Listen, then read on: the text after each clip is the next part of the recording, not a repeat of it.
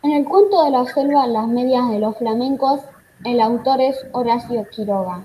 Quiroga nació el 31 de diciembre en Uruguay. Horacio Quiroga se suicidó el 19 de febrero en 1937 a los 58 años. pobre hombre. Yo elegí este cuento porque es divertido, entretenido y nombra a muchos animales que me gustan.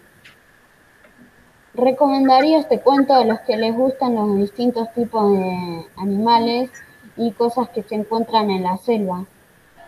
Yo elegí este cuento porque me gusta mucho, me divirtió y es en el que más aprendí la enseñanza. Yo recomendaría este cuento porque tiene una linda enseñanza para, para que los chicos aprendan a los que lean el cuento y así aprenden sobre la enseñanza que les da el cuento. Este cuento lo elegí porque de una explicación y una enseñanza que duda. A mí me dejó una explicación y una enseñanza. La explicación es por qué los flamencos están en el agua, comen peces y tienen rojas las rodillas.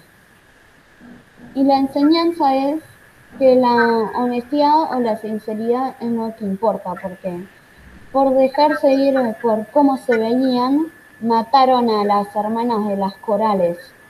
Para mí también la explicación es así, como dijo Nico, pero la enseñanza también puede ser que no siempre tenés que cambiar de look o como sos o tu, o, tu personalidad para impresionar a otra persona, chica o varón.